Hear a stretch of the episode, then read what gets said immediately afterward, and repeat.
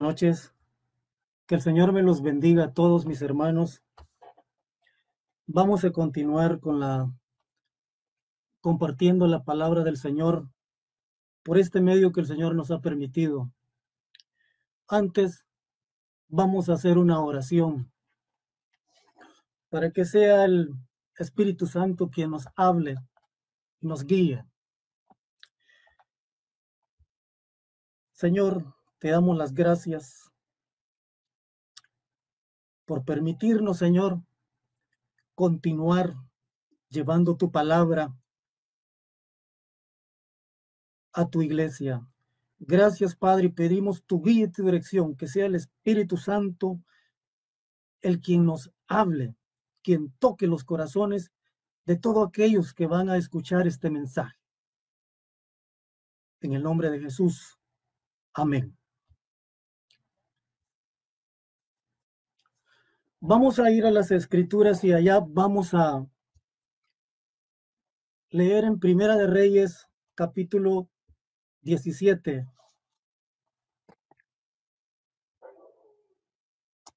Y dice así el versículo 1.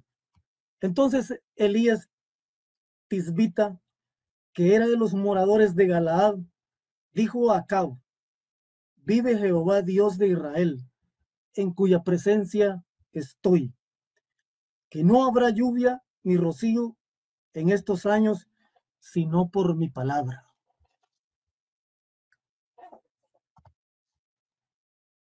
Aquí, hermanos, el, la palabra nos habla de un gran hombre de Dios, el profeta Elías. La palabra comienza diciendo entonces, como queriendo decir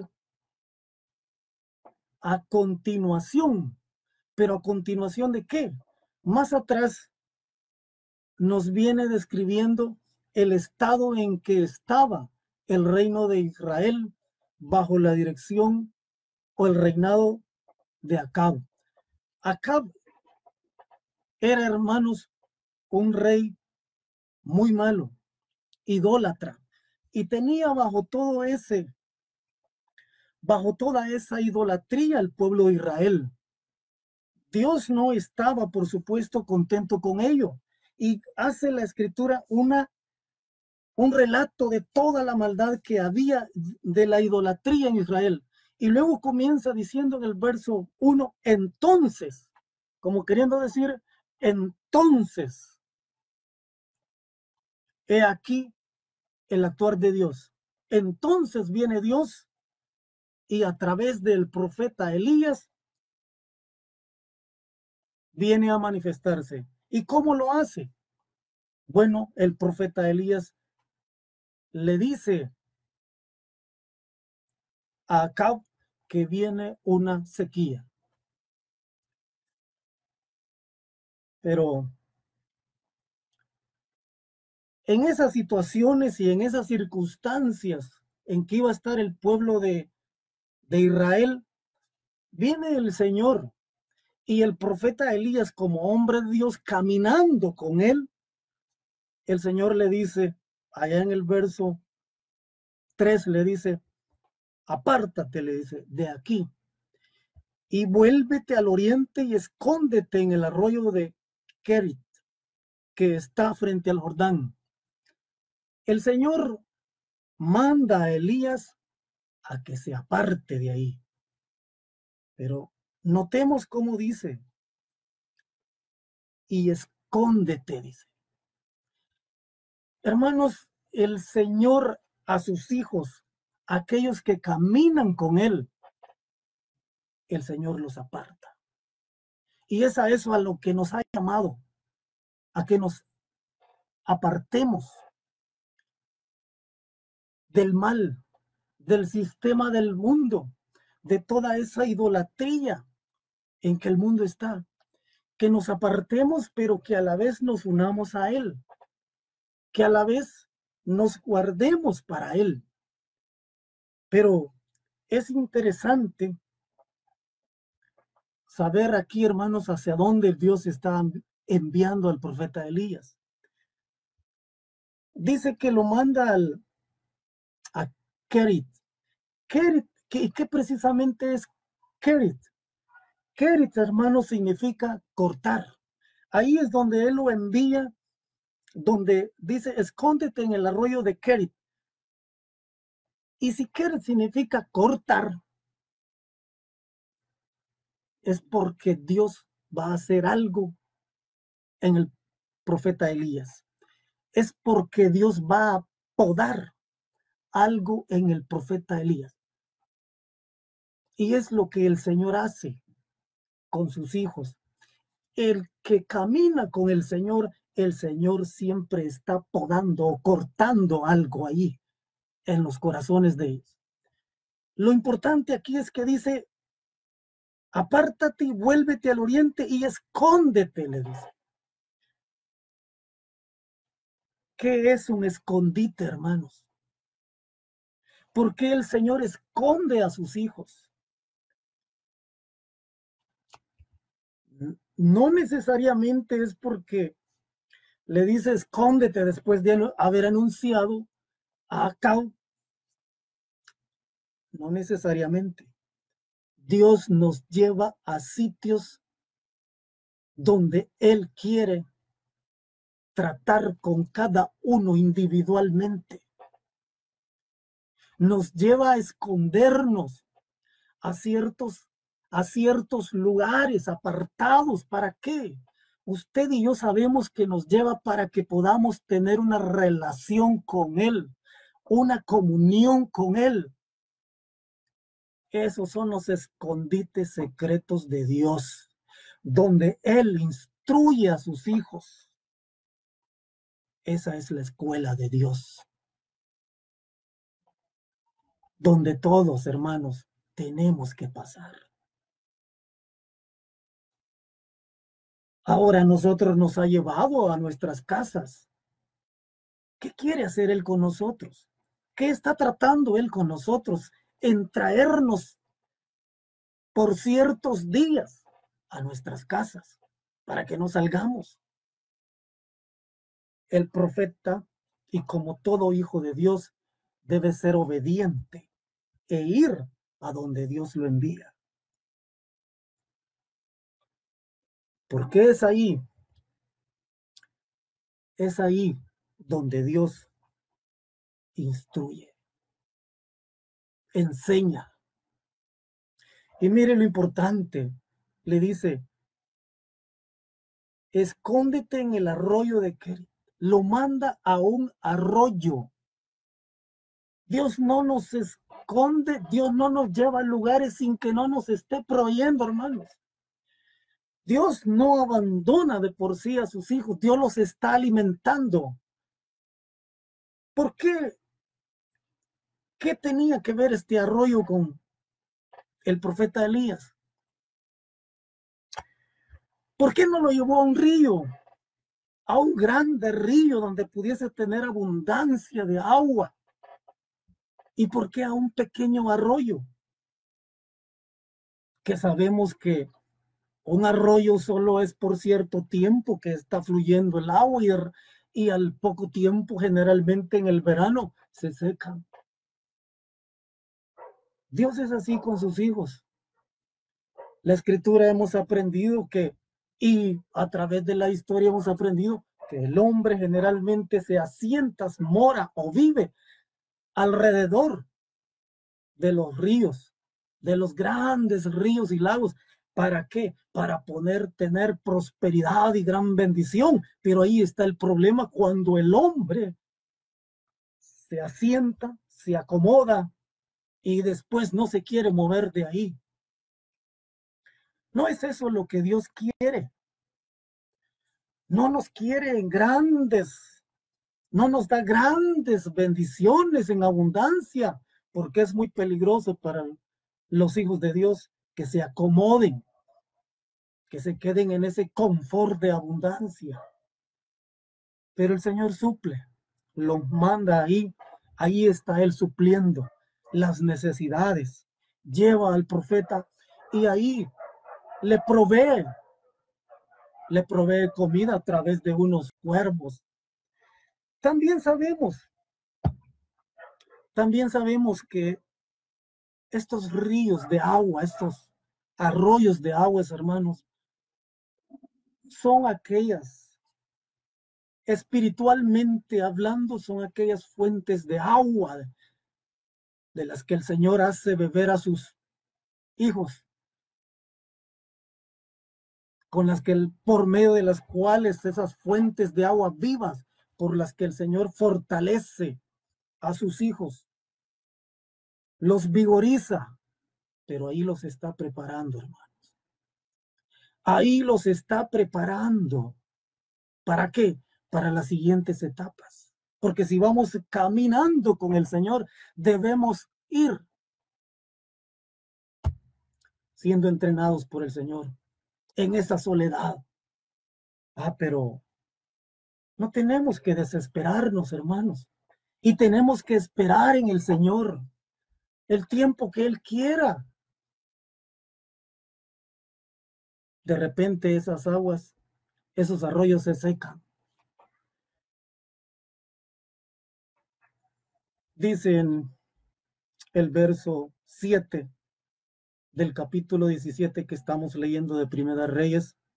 Pasados algunos días se secó el arroyo porque no había llovido sobre la tierra. ¿Cuántos días pasó Elías? No sabemos. ¿Cuántos días fueron para él de cuarentena? No sabemos.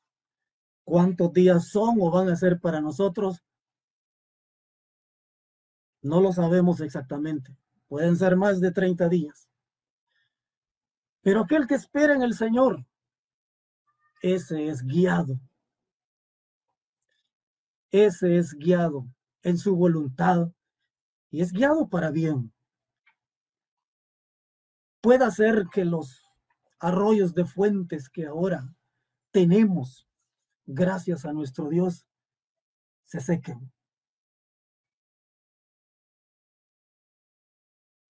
Puede ser cualquier cosa, no sé, el dinero, que un momento se le termine, sus provisiones se le terminen, se lleguen a secar.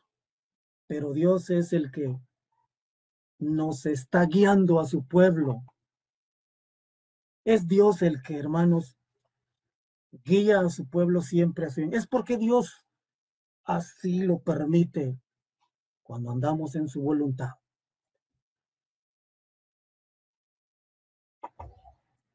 Elías esperó a que eso fuera.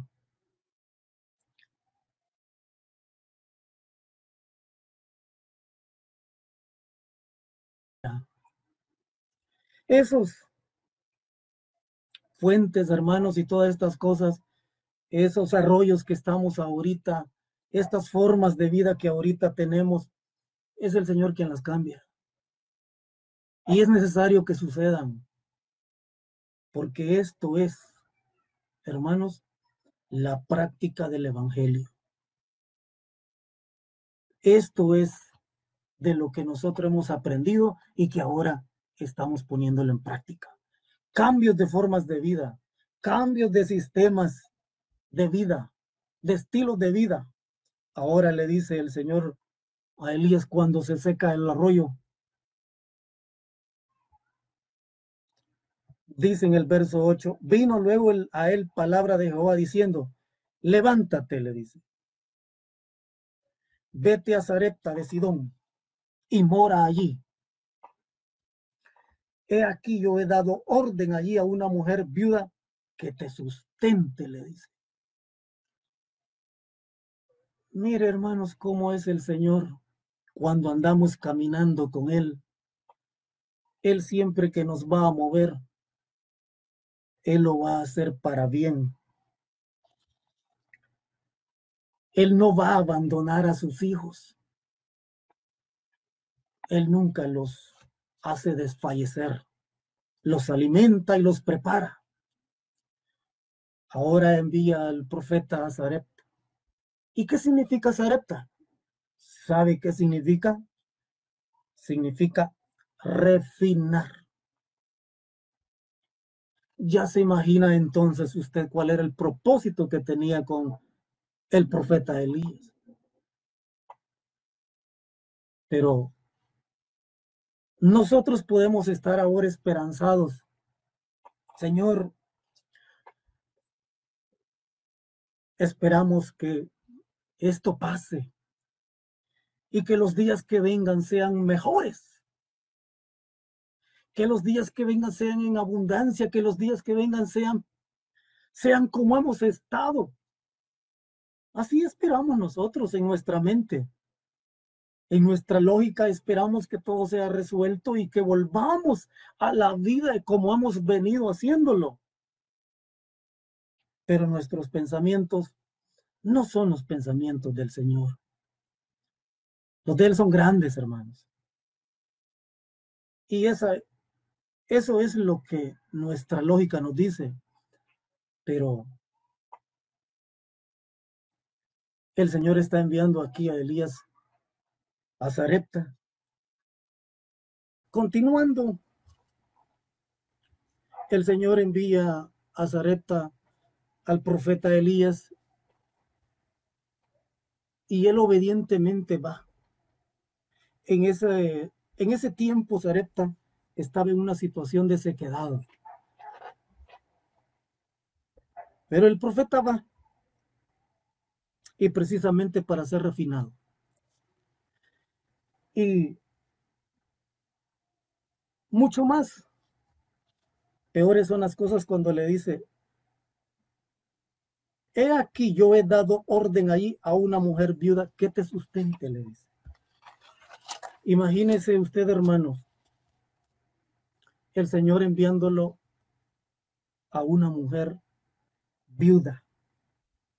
Y no es como nosotros o el profeta podía esperar que después de estar en una situación, después de estar escondido, habérseles secado el arroyo y ahora es enviado a una viuda. Y esta viuda era una viuda pobre.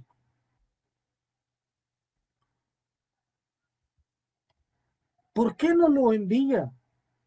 Podríamos pensar nosotros a una viuda rica, es lo que el hombre espera. En nuestra mente nosotros esperamos que esperamos ayuda de una persona que tenga muchos bienes, que tenga mucho dinero, que tenga riquezas para que nos pueda sustentar. Pero la voluntad de Dios no es así. Manda al profeta a, a otra situación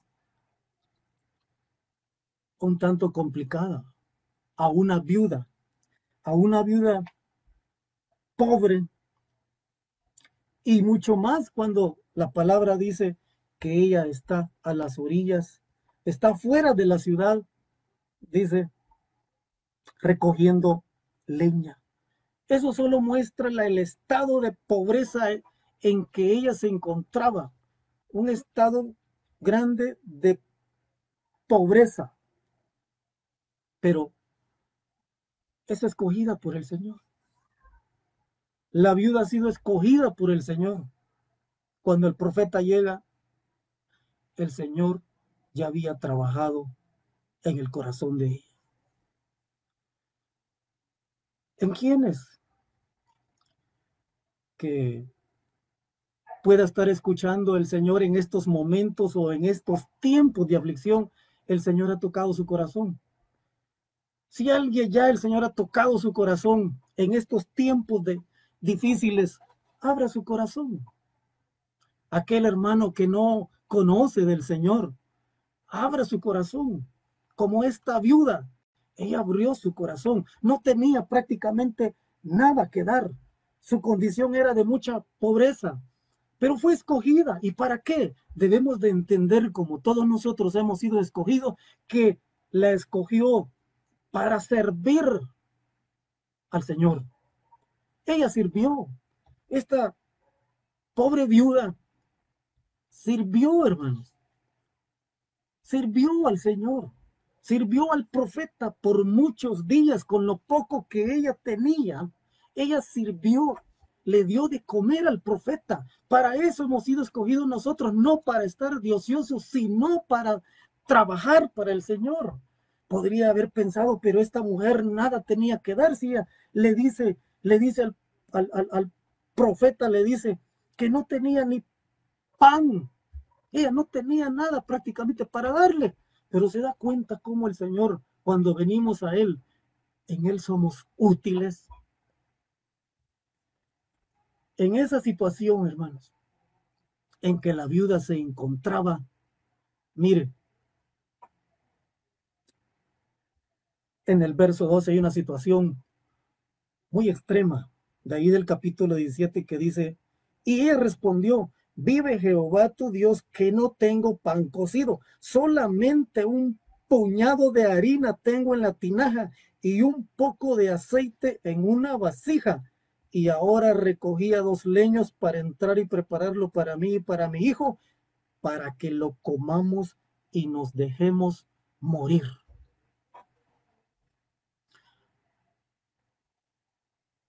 Muchos hermanos llegan a esa situación en estos estados de pobreza, sequedad.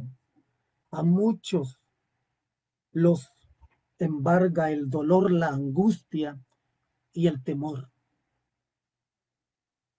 Y quizás algunos también estén pensando en morirse, pero el Señor, aquel que está con el Señor, aquel que tiene el Señor en su corazón, ese, hermanos, tiene que dar el testimonio de que en cualquier situación que se encuentre va a, va a reflejar la vida del Señor. Porque no son las circunstancias las que nos rodean las que tienen que gobernarnos es la vida que llevamos dentro. Es a Cristo en nuestros corazones.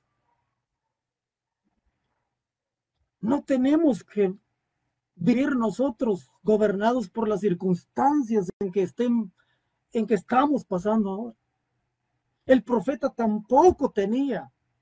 Él no tenía nada. Y a donde se dirigía él pues no era ninguna ciudad próspera como para esperar las grandes bendiciones, a ser bien recibido con banquetes después de esa larga caminata de, desde allá de Kerit hasta donde hasta Zarepta.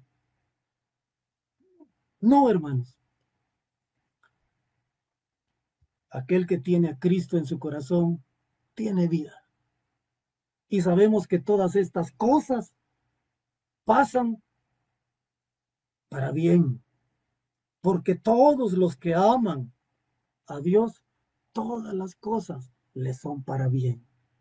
Porque en estas cosas, hermanos, somos más que vencedores.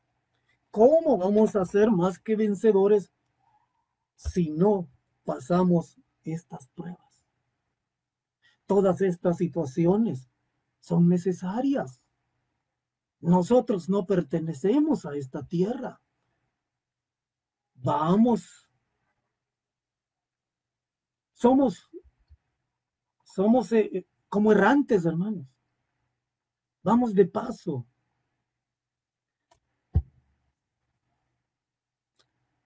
El profeta le dice que no tengas temor, le dice en el verso 13. Elías le dijo, no tengas temor, ve, haz como has dicho eso es lo que el Señor nos dice, hermanos. No tengas temor. No tengamos temor. ¿Por qué? Mire, ve, haz como has dicho, pero hazme a mí primero. De ahí una pequeña torta cocida debajo de la ceniza y tráemela y después harás para ti, para tu hijo, porque Jehová Dios de Israel ha dicho así.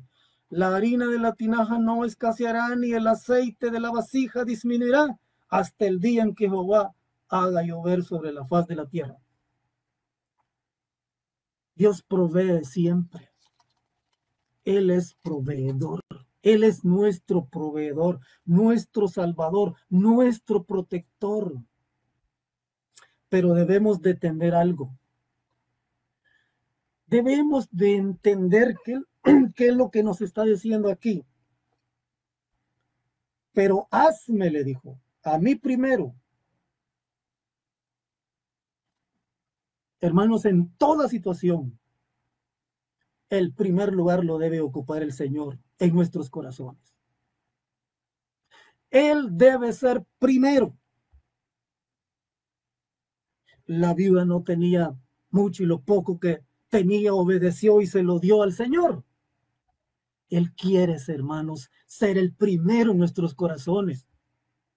Él quiere ser, hermanos,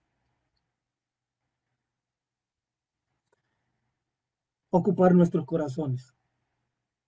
¿Por qué pasan todas estas cosas, hermano? Porque al Señor no se le da el lugar que corresponde. El Señor ocupa, hermanos, en último lugar y la gente, las personas del mundo han dado en su sistema, en su modo de vida cada quien, en su estilo de vida. Los cristianos debemos de comprender que el Señor cambia toda forma de vida, cambia todo estilo de vida, pero Él debe ser el primero en nuestros corazones, el primero.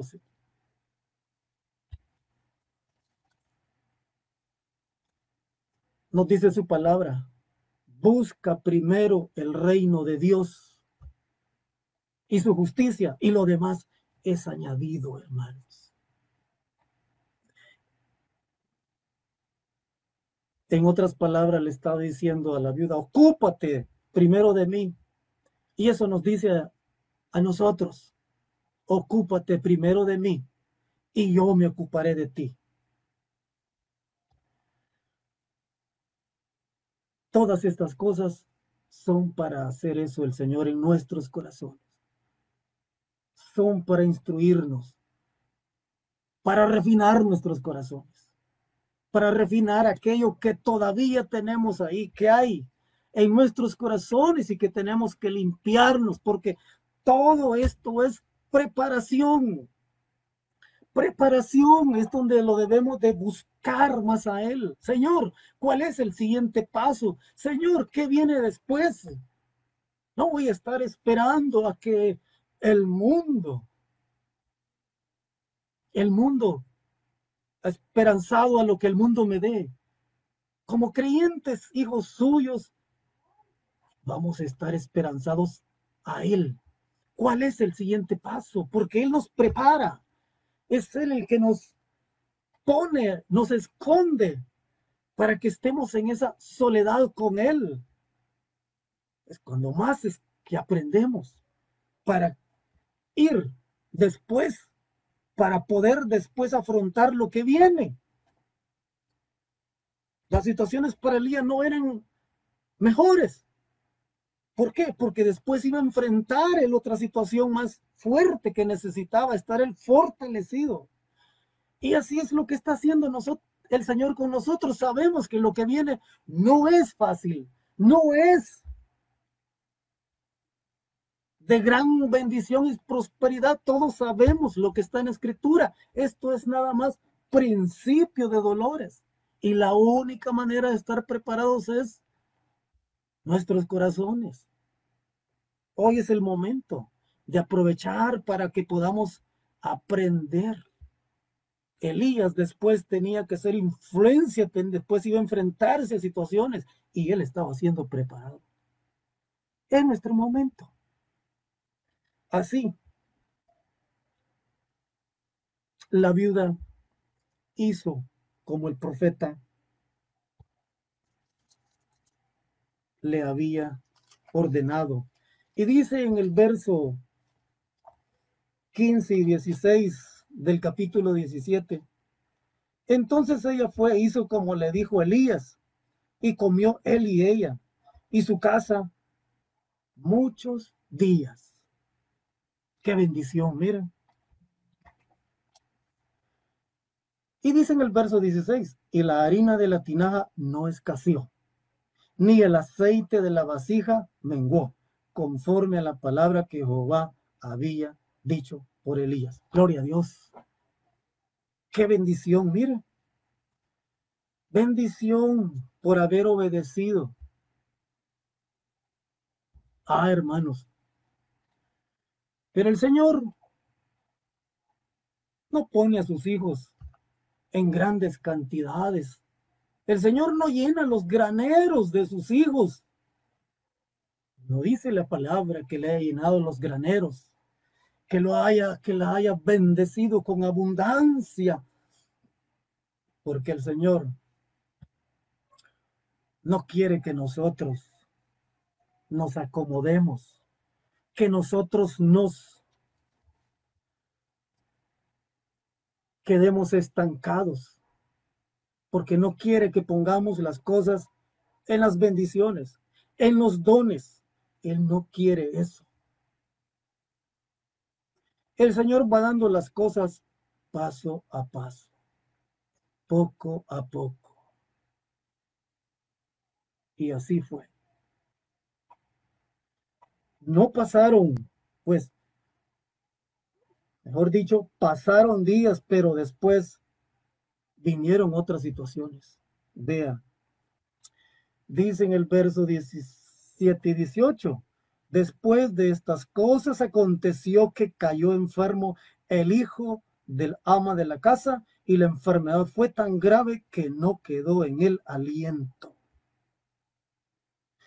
Y ella dijo a Elías, ¿Qué tengo yo contigo, varón de Dios? Has venido para mí a traer memoria, a memoria mis iniquidades y para hacer morir a mi hijo. Eso es, hermanos, el caminar con el Señor. El Señor no quiere que nosotros estemos acomodados en las grandes bendiciones, en abundancia, porque el hombre generalmente pone, se queda estancado ahí, pone su corazón o sus ojos en las cosas materiales el Señor cambia, cambia formas de vida. Ahora le llega a la viuda las enfermedades y la muerte. Las personas dicen, no, pero el Señor me, me ama porque me bendice.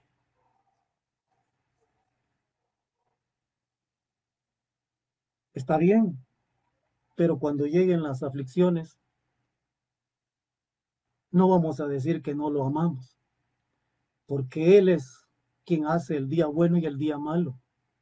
Ahora llegan otras aflicciones para la viuda. ¿Por qué?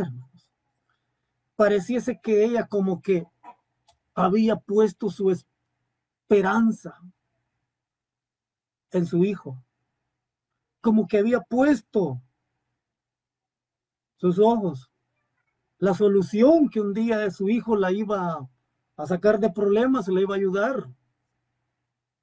Y ahora le reclama al profeta, ¿por qué el hijo? ¿Por qué su hijo se ha muerto? ¿Por qué el hijo se enferma?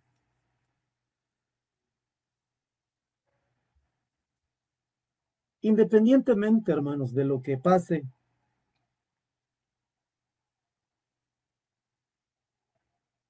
el lugar primero lo debe ocupar en nuestros corazones el Señor. No poner, hermanos, los ojos, sino solamente en Él y únicamente en Él. Como vemos, el Señor no quiere que sus hijos estén en grandes bendiciones, en mucha abundancia, porque Él quiere ocupar el primer lugar. En estos tiempos que estamos pasando, hay muchos que están, se están dando a la tarea de ser acaparadores. Están acaparando los alimentos, los productos básicos, y no le importa el prójimo que también va a necesitar. Esa no debe ser la actitud del cristiano. Sí, tengamos lo necesario en nuestros hogares, pero al ir a comprar pensemos que hay muchos necesitando, también que van a necesitar comprar. Y esos que hacen eso es como que tuviesen el temor de lo que va a venir luego y se puedan desvaciar los supermercados. El cristiano no va a ocupar esa actitud. El cristiano tiene los ojos puestos en el Señor, sabe que Él proveerá y que todo lo que va a ir haciendo lo va a hacer para bien. Lo va a hacer porque lo que viene, lo que viene son pruebas más difíciles que necesitamos estar preparados, confiar en Él únicamente. No nos vamos a poder acaparar aquí. Su palabra dice que no hagamos tesoros en el en esta tierra. Aquí hay polillas que se comen, se comen el frijol, se comen el maíz. Imagínese usted que alguien estuviese acaparando y después se acaba todo. ¿No cree que los ladrones también se van a dar cuenta y lo van a ir a saquear? Probablemente así sucede. Nuestra fe es en el Señor. Nuestro caminar es en el Señor, con Él. Ante esta angustia de la viuda, el profeta no la el profeta no la reprocha por esa incredulidad. Y como él y como todo hijo de Dios, nosotros debemos de estar intercediendo por aquellos enfermos, por aquellos que tienen familiares enfermos. Dejar que el Señor sea quien obre, esperar en Él hasta que sea Él quien obre en cada uno de nuestros corazones y en aquellos que no lo conocen. Hermanos, estos momentos, estos tiempos que estamos pasando, son precisamente para buscar al Señor, esperar en Él, prepararnos porque para sus hijos, Él siempre quiere lo mejor. Su palabra dice que nosotros seremos refinados como el oro.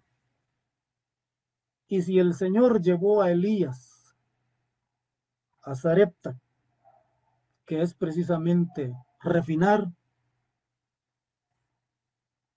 igualmente a nosotros nos va llevando por ese, por ese camino.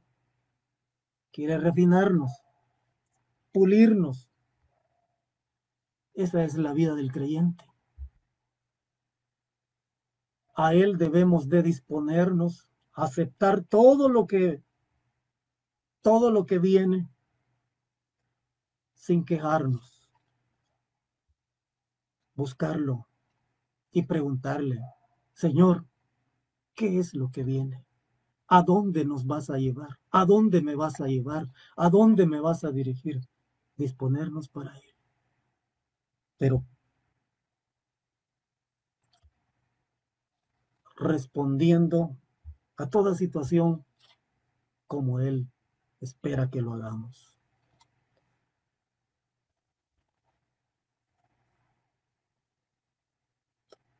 Solo, hermanos, caminemos con el Señor. Caminemos con Él. Busquémoslo, porque este tiempo de preparación es precisamente para Él usarnos después. Porque así como el profeta estaba siendo preparado para ser usado después, así también nosotros Hoy debemos prepararnos. Debemos aprovechar esta preparación del Señor para que después también, como el profeta, seamos de influencia para otros, para el mundo. Actuemos para el Señor, porque eso fue lo que hicieron estos hombres. Actuaron para el Señor así nosotros también, después vamos a actuar para el Señor. Si ahora nosotros nos dejamos preparar. Ese es el mensaje del Señor, hermanos. Y para todo aquel que no lo conoce, es tiempo que así como esta viuda permitió, obedeció, es tiempo que también abran sus corazones.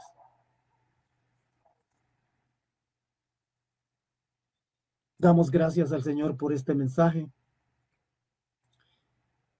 y le pedimos que haya llegado hasta los corazones de los oyentes. Que el Señor me los bendiga.